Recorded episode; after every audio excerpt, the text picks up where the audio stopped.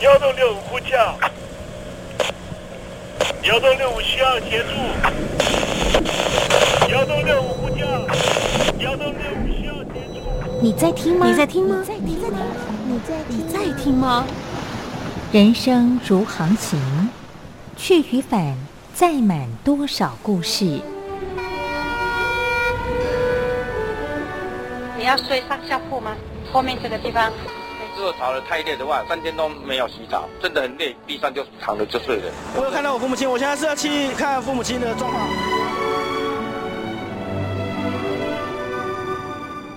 聆听故事湾，让每个故事找到属于自己的码头。我到了那儿以后，我们就往妈妈家去。我一到那边，就感觉我妈妈已经她能够活活下来容不容易，我知道。他没他没跟我讲，我也不敢问，好好苦。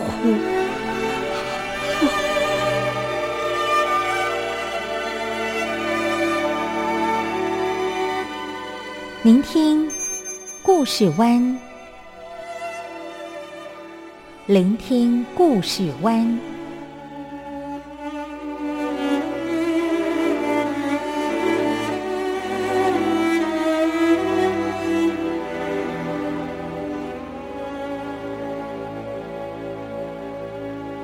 故事总有一个停泊的港湾。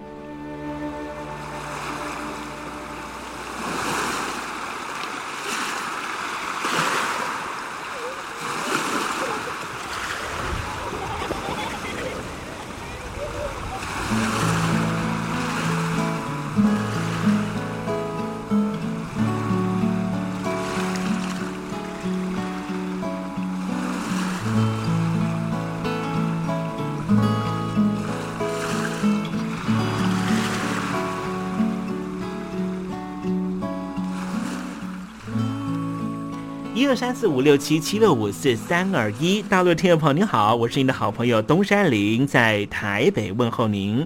正在为您进行的栏目就是聆听故事湾，一二三四五六七七六五四三二一，全年无休，每天在空中为您服务。您在每天的凌晨三点十分，或是傍晚的六点十分，都可以在光华之声频道收听到这个栏目，聆听环宇趋势。不用太多解释，因为聪明的你心中自有诠释。亲爱的听众朋友，我们的节目早晚各一次，听众朋友你可以选择最适宜的时间，和东山林共度这短暂的五十分钟的时光，就在光华之声的频道空中相见。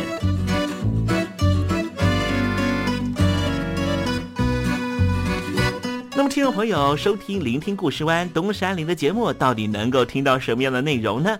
尤其啊，我们环宇全世界，焦点放到神州大陆啊，光是整个中国大陆呢，就有将近九千家不同的大大小小的电台了。我们的节目到底有什么不一样的地方呢？嗯，让东山林自吹自擂一下吧啊。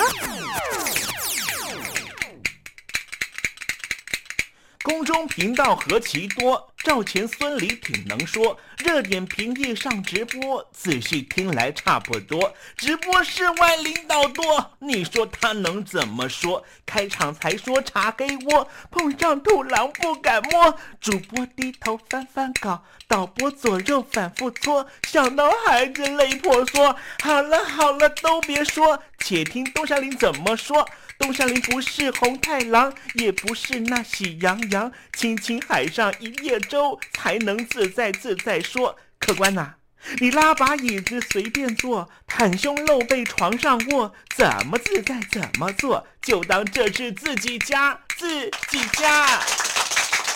睁大眼睛，show time！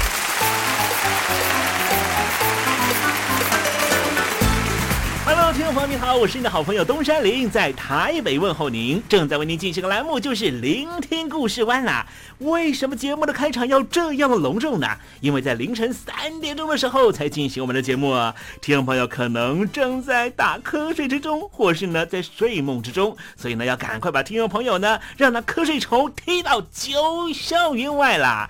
听众朋友，今天的节目非常的精彩，千万不要错过喽。那么精彩的内容到底包含了什么呢？赶快让东山林为您报告。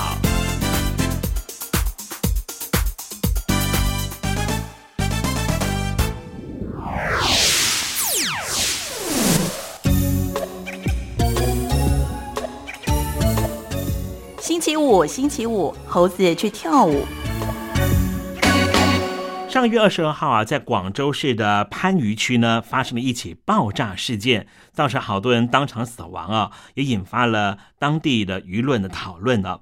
这是有民众呢对香港媒体透露说，这一起呢自杀的爆炸案呢，是村里面呢有一名退伍军人叫做胡先生了，因为不满呢村委会呢官员腐败欺压民众，绑上了炸弹，就抱着村官引爆啊，就和好几名的村官是就好。就和好几名的村官是同归于尽啊！网络上面传出来的消息表示说呢，这起爆炸事件是因为当地的旧村改造工程引发的纠纷，村官进行土地征收的时候啊，贪污了村民的利益，造成不满，村民好几次呢都拉布条抗议，但是当地政府就是不管。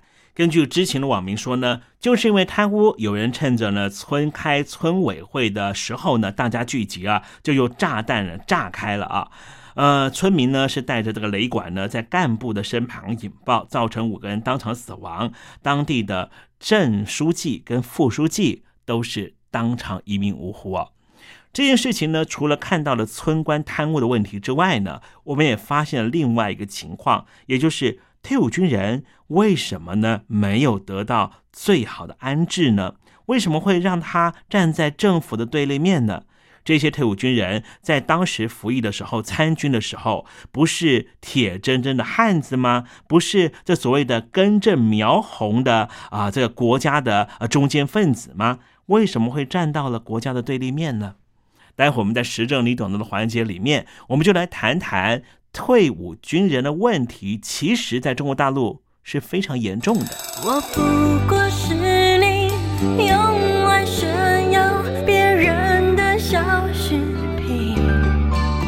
是你的小饰品？我是彤彤。不要当别人的小饰品，也不要做人家的大花瓶。希望你和彤彤一样，勇敢做自己。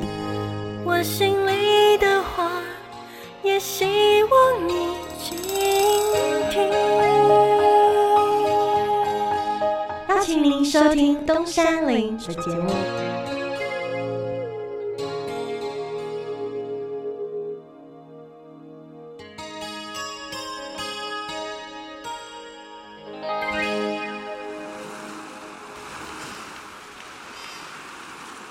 这里是光华之声，在台北发音。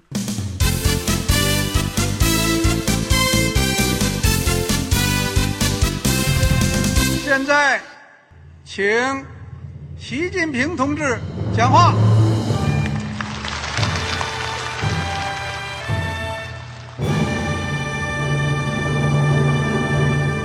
中国梦必须紧紧依靠人民来实现。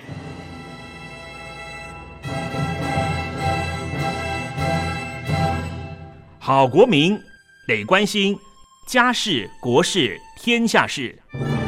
呃，谢谢发言人。我们注意到啊，现在那个外面有很多关于前中央政治局委员周永康的一些消息和报道。我不知道发言人对这个事情有没有什么可以呃透露、可以披露的？国家对于公事啊，不是什么东西都要公示的。我只能回答成这样了，你懂的。作为天津市来说，每年要偿还的这个。公路建设的贷款量有多大？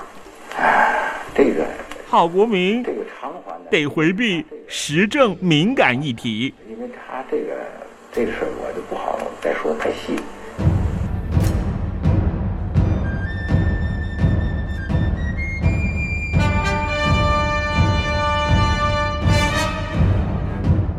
我们要坚持人民当家作主，坚持人民主体地位。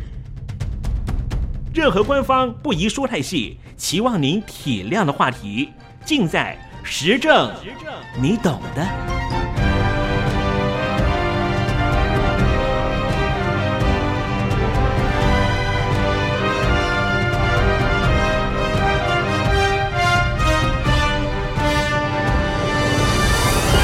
我只能回答这样了，你懂的。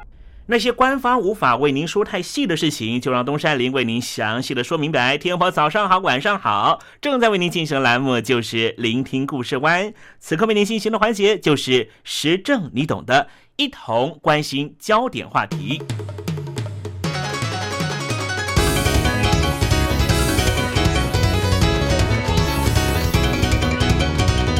最近几年呢，中国大陆退伍军人抗议事件非常多，不光在北京曾经爆发过两次大规模的老兵抗议事件，一次是在二零一六年的十月，有上千名的退伍军人穿着迷彩制服群聚在一块，就在中国大陆的国防部八一大楼前面静坐抗议。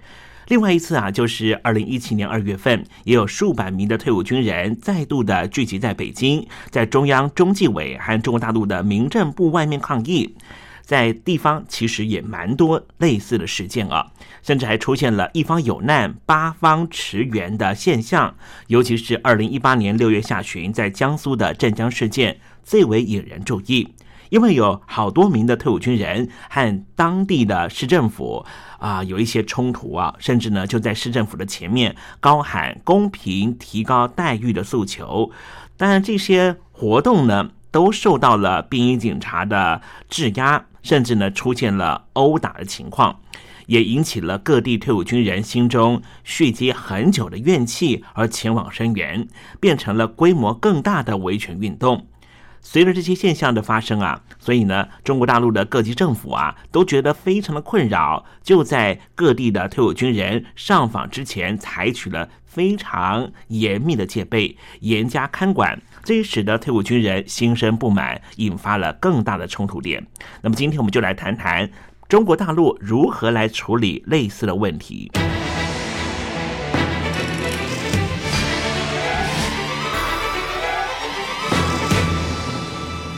目前在北京当局最重要的一个单位啊，就是退伍军人事务部，针对于爆发的各式退伍军人的抗议事件啊，这是中共中央层级第一次呢成立的退伍军人专门管理照顾的机构啊，也列为了国务院的直属机构层级呢。当然，当时设立的时候是超乎外界的预期啊。那么早在二零一七年十月份，中共召开的十九大上面，习近平主席就提出了筹建。退伍军人管理保障机构的想法。那么随后，在二零一三年三月份，中共的两会期间呢，就通过了国务院机构改革方案，上面也得到了体现。当时，北京的领导人习近平就强调说。筹组退伍军人管理保障机构，对于更好的退伍军人服务，让军人成为全社会尊崇的职业，是具有重要意义的。那么，根据北京国务院的机构改革方案指出啊，中共中央着力于建立集中统一、职责清晰的退伍军人管理保障体制，把散落在民政部的退伍军人的相关照顾职责，以及人力资源和社会保障部的军官转业安置职责。和中央军委政治工作部以及中央军委后勤保障部的离退干部有关的职责全部整合到全新的部门里面，统一负责退伍军人的政策法规的拟定和实施，以及安置保障、就业辅导和其他的荣誉纪念等活动。那么之后，在二零一八年的四月十六号，退伍军人事务部就在北京正式成立。成立了退伍军人事务部的主要动机，当然就是刚才说到的，整合过去分散在各部门、相互不衔接的军人退役的职责。因为中共长期以来分散隔离的退役政策，当前的组织革新和整合就显得十分的重要和迫切。那目前这个退伍军人事务部的内设机构都已经逐渐完成了，包括了办公厅、政策法规司、思想政治和权益维护司、规划财务司、移交安置司、就业创业司、军休服务管理司、永军优抚司、褒扬纪念司。机关、党委等十个司。另外，全国各地的退伍军人事务部的部门也正在筹建之中，包括了各省、自治区、直辖市和新疆生产建设兵团，甚至于省份的市县二级的退伍军人事务厅，都已经正式的挂牌成立。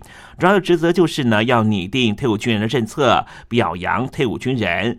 烈士和家属，因此这个部门主要的工作重点、服务对象，当然就是负责军队转业干部、复员干部、退伍干部以及退役士兵的移交安置工作、自主选择职业、退伍军人的服务管理、待遇保障工作。最重要的就是什么呢？就是要负责统筹军人的退役伍费，包含了退休费、转业费、复员费、退伍费和移交地方安置费的安排。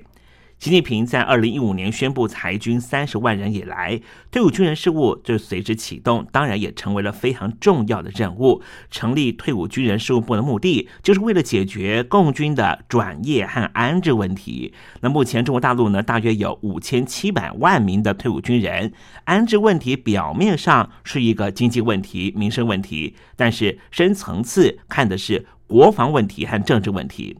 正是因为北京当局认为二零一八年是关键年，所以我们看到了当时二零一八年的时候，深化国防的军队管理方面的措施非常多。当然，在报章杂志上面，我们也看到了有大量贪腐的军官遭到了筛除。所以在那个年度，我们统计了以后，发现共军和武警部队就有四万九千八百五十名的计划安排转业干部和四万多名符合条件的退役士兵需要安置。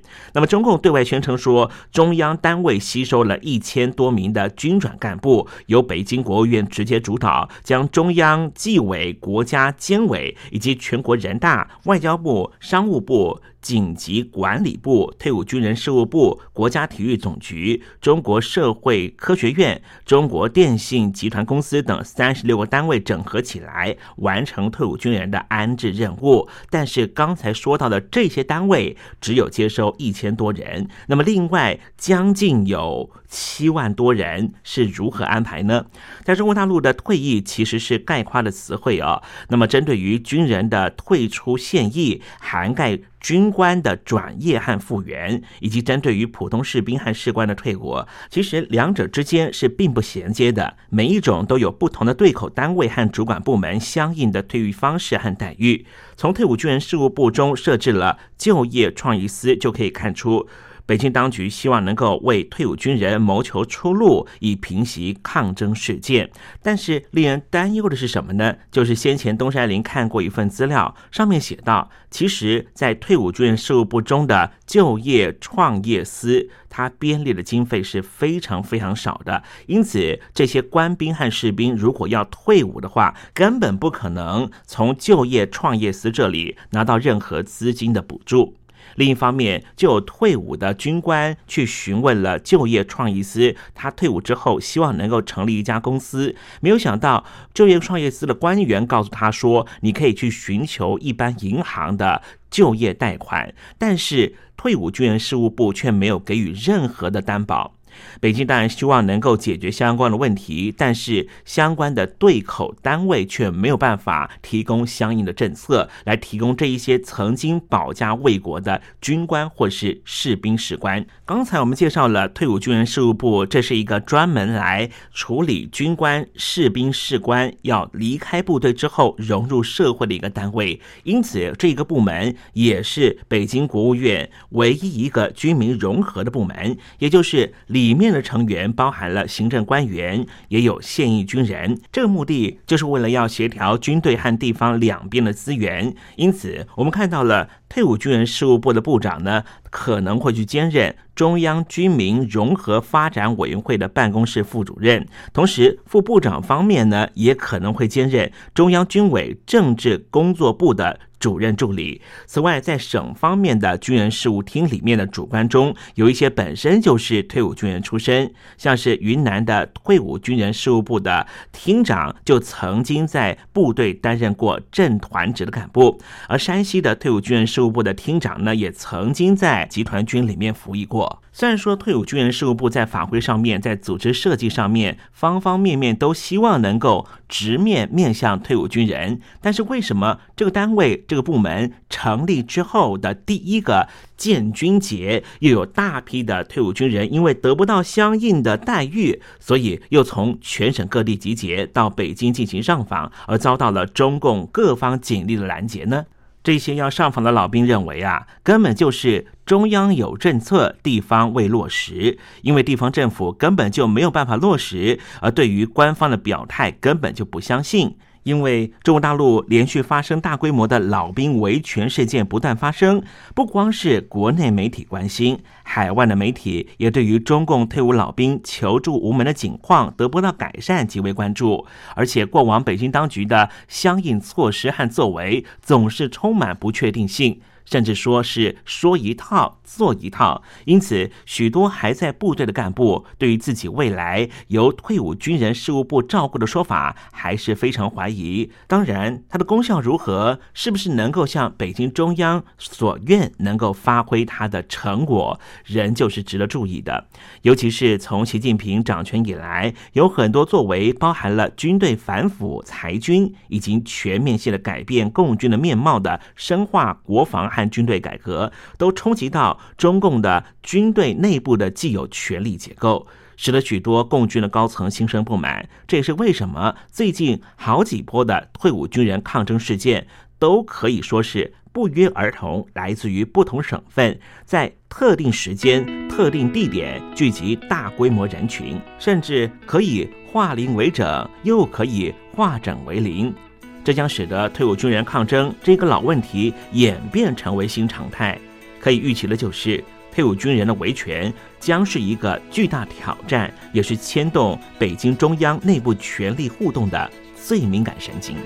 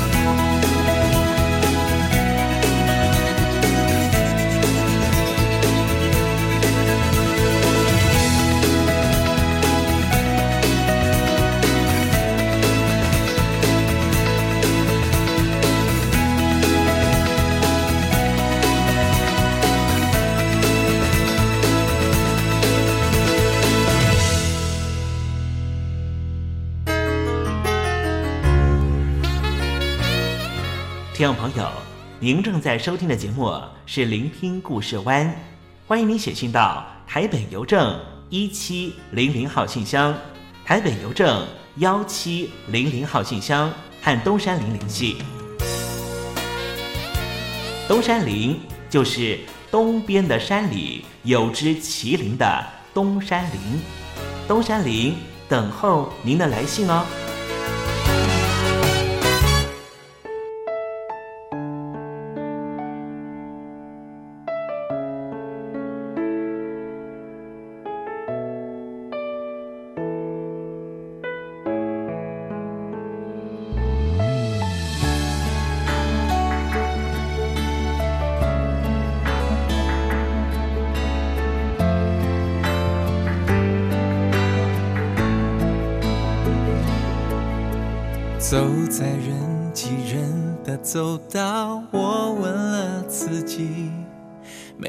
爱情的人是否会长命？那些电影常常让人感觉甜蜜，但是我不相信。坐在没有人的角落，我又问自己，究竟应该继续还是该放弃？没有人能了解我现在的心情，想看你，想躲你，难以决定。每当我想靠近，你总会装冷静，眼看你的表情，仿佛只想要。证明我们这段爱情，也许在你眼里，它只是个游戏。我只想要靠近，也很想要抱紧。回想到那过去和现在新的你，我还想要参与你的生活。点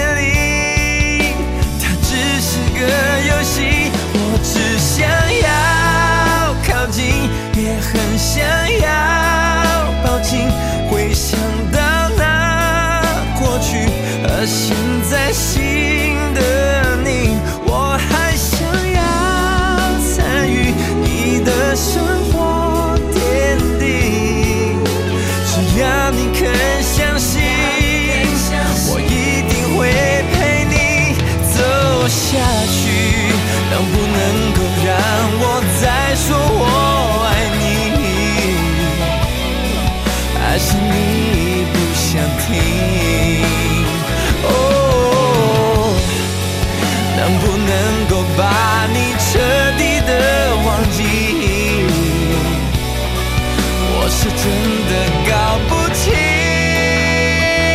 每当我想靠近，你总会装冷静，眼看你的表情，仿佛已经说明，我只想要证明我们这段爱情，也许在你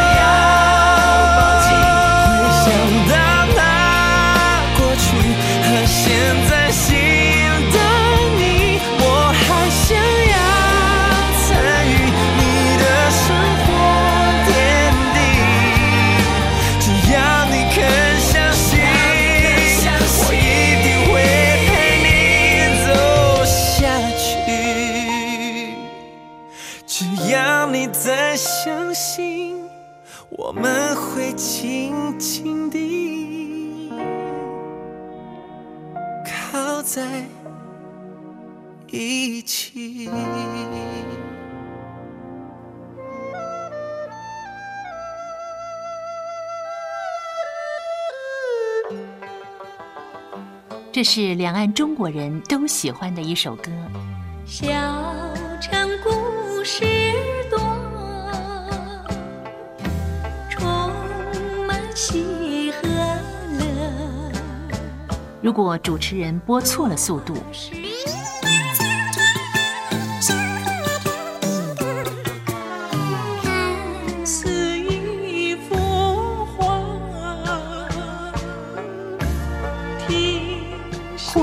或慢的走调歌曲，都不是听众喜欢的。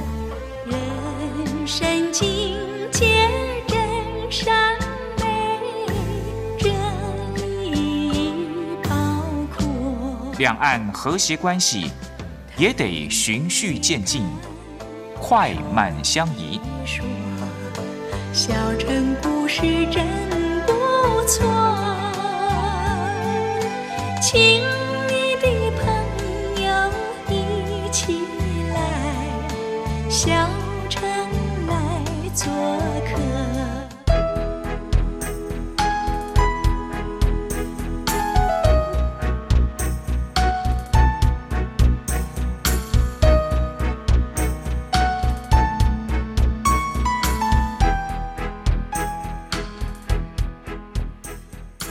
活中少不了知性的真，生活中少不了理性的善，生活中也少不了感性的美。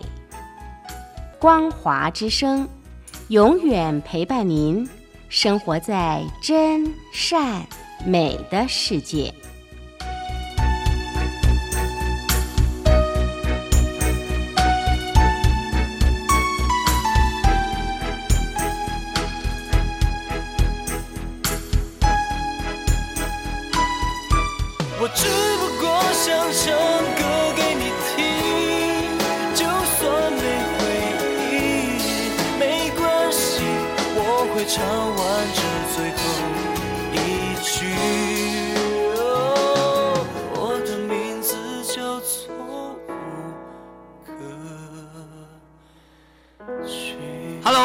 听众朋友，你好，没错，我就是吴克群。不管你现在在做什么，不管你现在在哪里，吴克群和光华之声在台北问候您。我只不过想唱歌给你听，用尽我全力，一首歌。这里是光华之声。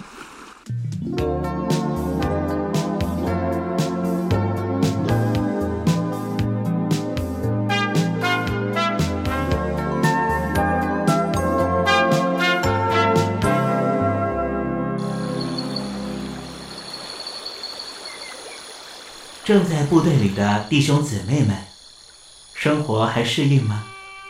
吃的还习惯吗？有家乡味吗？夜里爬得起身吗？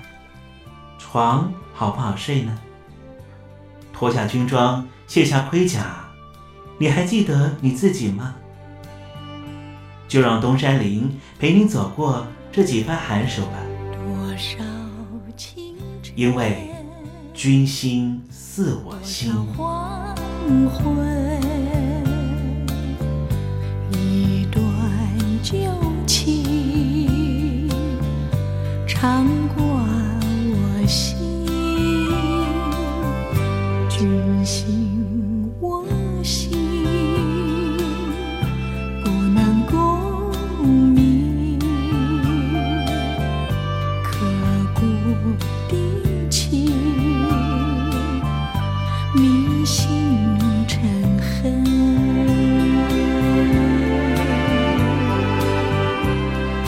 君心似我心。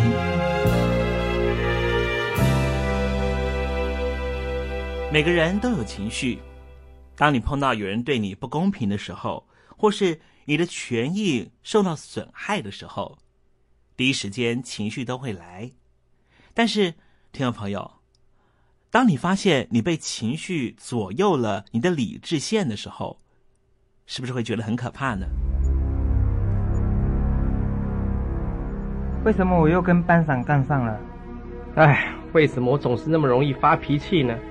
唉，为什么我老是那么冲动？为什么我都不能控制自己的情绪呢？刚才这些朋友，他的懊悔和遗憾，是不是也曾经在你的生命经验里面发生过呢？人都是有情绪的，当情绪来的时候，要如何去处理它呢？这是一件非常重要的课题。曾经有人跟我说过，先把情绪处理好，再来处理事情，是这样吗？上世纪末的时候，有人提出，人除了 I Q 之外，EQ 也非常重要，讲的就是情绪管理。虽然说我们没有办法变成一个百分之百控制情绪的人，但是如果我们还有机会用理智的方式去引领我们的情绪走到一个比较不会到崩溃边缘的情况，我认为我们应该要往这个方向来尝试。今天的节目里面，东山林特别邀请到台湾非常知名的专栏作家吴娟宇老师，告诉我们如何掌有自己的情绪，不要让情绪带着我们的生命走。各位亲爱的军中朋友们，大家好，我是吴娟瑜。我今天要跟大家分享的一个“你有情绪自主权，你有情绪自主权”这样一个主题。曾经啊，有一个寓言故事提到哦，有一个一百多岁的老人家，以每几刚刚就快乐的呢。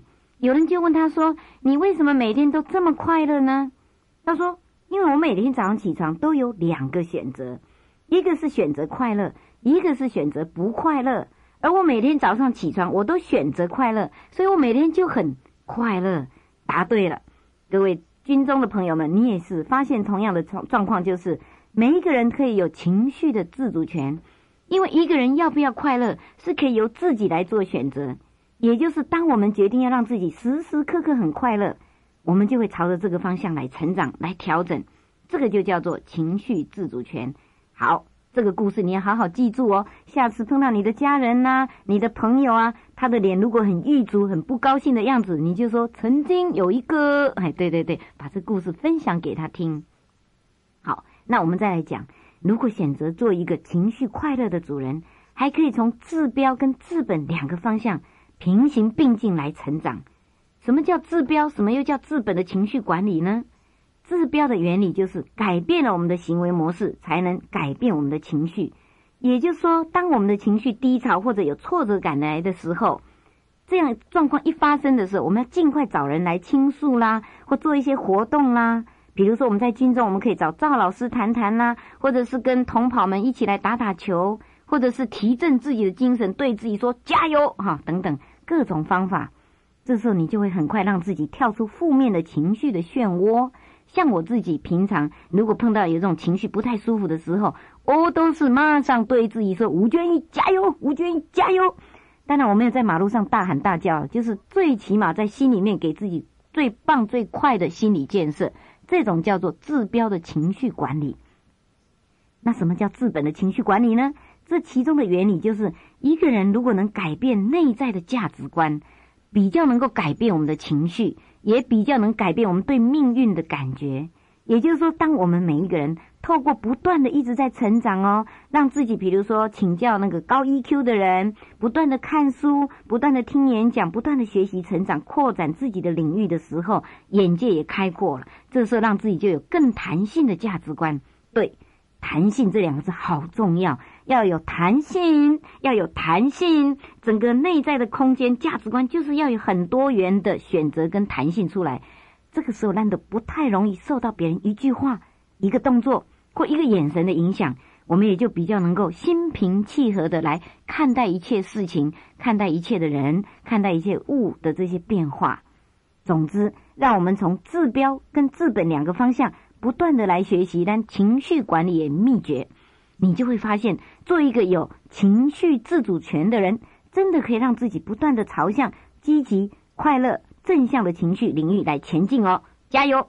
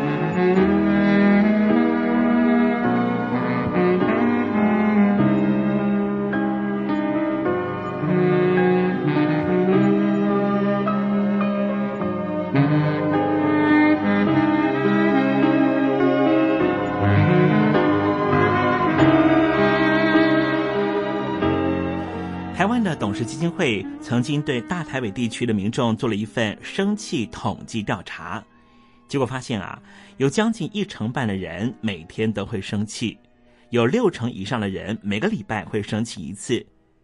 由这次的调查就发现，一半以上的人每个礼拜都会有一次心情不愉快的经验。这种情绪状况不好，不只会影响个人身心健康，也会间接影响生活品质和周遭人们的情绪。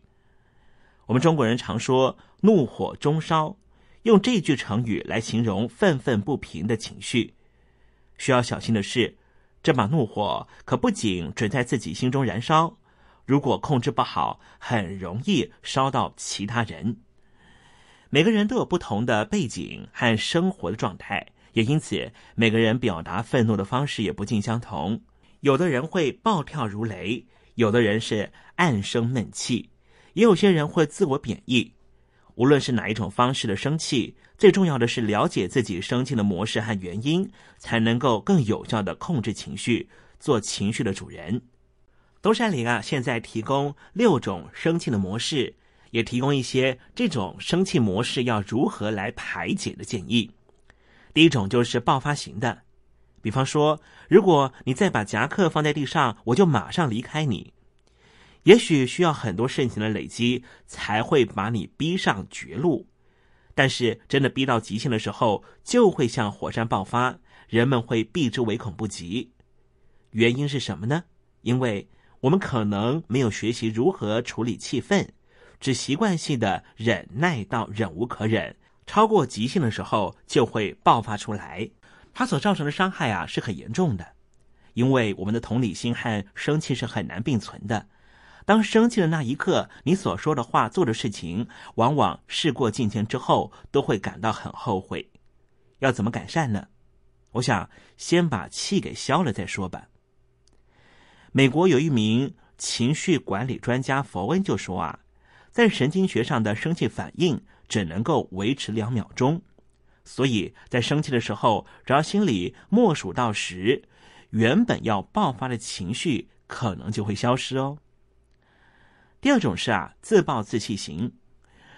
什么样的例子呢？就是可能是他没有帮助我，都是我的错，我是一个很糟糕的太太。任何时候呢，你都会把所有的过错归咎在自己身上，原因是在内心深处。你的自尊心曾经被打败，因此你认为有时候对自己生气总比对别人生气还要安全。但是它的伤害性也很大，时常会把生气的情绪往内倒，它可能会让你连连失望，最后感到沮丧。怎么改善呢？学习认清情况，并非你该承受所有责任，学会自己欣赏自己，列出自己所有优点。而克服自我抱怨的关键之一啊，就是建立名副其实的自我价值。第三种啊，就是逃避型的，就像是你常常对自己说：“我很好，我没事，一切都很好。”即便是火球已经蔓延在你的核心界限，但是你仍旧挂上微笑掩盖愤怒。美国的精神学家派特·佛恩表示啊。特别是女人，如果从小一再被告诫，不管如何都要假装很好，如果生气可能会失去名声、婚姻、朋友和工作。如果你从小生长在一个充满愤怒的家庭环境的话，你也许很难相信生气是可以控制的，而且可以冷静的表达。如果你是这种是逃避型的啊，面对愤怒情绪的人的话，他的伤害也很大。因为生气反应的功能主要是，当人发现事情不对劲的时候，就会发出需要解决的讯号。如果你一贯的把这种生气反应压抑下来的话，忽略了警讯，很可能你会出现有自我伤害的行为，比方说暴饮暴食或是伤害自己。怎么改善呢？必须要诚实的面对自己的感受，学习用健康的态度面对。用正面、有建设性的方式告诉惹你生气的人，当然，对方或许会很意外，甚至因此更生气。但是，他们将会意识到自己的错误，而且会克服他让你生气的那个理由。另外一种啊，就是讽刺型的生气。你可能会跟对方说：“没关系啊，你继续迟到啊，这样子呢，我才能够有时间反复的看菜单看四十次。”你拐弯抹角的、面带微笑的表达出你的不满。为什么有这种所谓讽刺型的生气呢？原因可能是，或许你相信直接表达负面情绪是不好的，所以你采取间接的方式表达。如果人们生气了，那是他们的错，不是你的。毕竟你只是开玩笑，难道他们不能承受玩笑吗？这伤害是什么呢？尽管有些人坚持嘲笑是表达幽默感的一种，但是尖锐的言语可能会损害你的人际关系。要怎么改善呢？直接一点吧。也许你可以直接向迟到的朋友说：“我希望你能够准时赴约。”这样不是很直接吗？还有一种啊，是消极抗议型的。那么这一种人呢，呃，可能比较不会隐藏或是压抑你的愤怒，但是会用非常隐晦的方式来表达。可能是你不喜欢对抗，但是本身又不是一个容易被击败的对手。当人们感受到外界压力威胁到自己而采取防护作为的时候，那么这种消极抗议型的生气脾气啊，就会跑出来了。这伤害是什么呢？你对人可能感到失望，让别人不能够获得自己想要的生活里面，却又不愿意为自己的快乐而奋斗。但是结果是什么呢？就是没有一个人会赢。如何改善呢？告诉自己，生气是心理宣泄的正常管道。告诉别人你已经厌烦被压迫的感觉了，所以呢，最好开始维护自己。如果你的长官交付的任务实在是已经超过你能够承受的范围，那应该明确的表达，而不要以故意忘记工作的方式来回应，或是故意开会迟到。一定要有勇气的告诉他说，工作量实在太重了。或是你跟同事之间有一些争执，这些部分没有办法解决的话，你也没有办法把工作完成。最后一种啊，就是习惯恼怒性格的。这种人呢，常常会心存不满，而那种感受会持续不断的影响你。很可能是因为在心中隐藏了一些愤怒、懊悔或是挫折的感受。也许是因为你的同事得到了升迁，而你没有，或是你没有被公平对待，亦或是婚姻失败，但是却不知原因。这种伤害是啊，如果你容易发脾气。你的朋友、家人和员工会花很大的功夫避免打扰你，或是避免和你在一起，这会什么结果呢？就会让你变成是边缘人，而陷入恶性循环的困境里。要怎么改善呢？直接找到问题核心，到底是什么事情让你非常的生气呢？如果你挖的够深，会了解问题绝对不是在表面上，不会是订书机的问题，不会是那些让你发泄的小事儿。当你生气的时候，你是不是会在房间里面踱步、抱怨、骂脏话，或是咬牙切齿呢？当你能够分辨、感受个别的生理学的反应，就可以谨慎小心的移转情绪去做其他事情。无论听众朋友，你可能是哪一种类型的情绪难以控制的类型啊？总而言之呢，就希望大家呢，在生气的时候，在愤怒的时候啊，能够呢啊掌握自己的情绪，不要被自己的情绪所左右，而做出不理性的决定哦。